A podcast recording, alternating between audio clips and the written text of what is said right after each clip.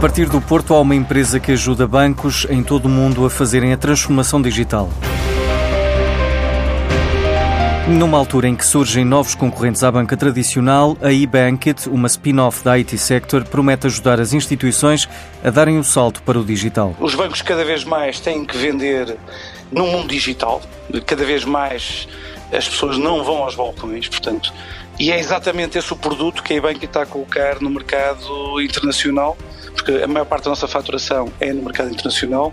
Nós temos um escritório comercial em Londres e temos clientes em muitas geografias, sendo que a principal neste momento é o mercado norte-americano. Renato Oliveira é o CEO da eBankit, que só nas últimas semanas fechou contratos na América do Sul ao Médio Oriente. Fechamos um contrato recentemente na América do Sul, na Jamaica, no Kuwait e em todos os países.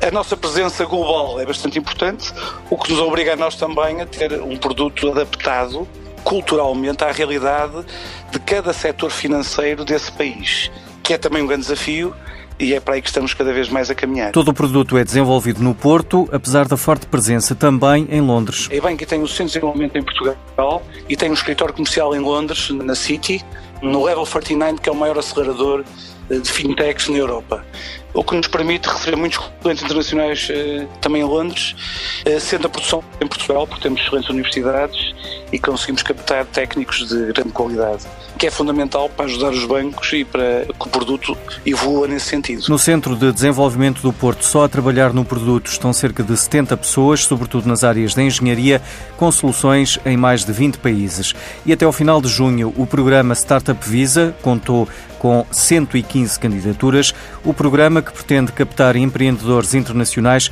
já deu parecer favorável a 57 candidaturas, sendo que 15 estão ainda em análise.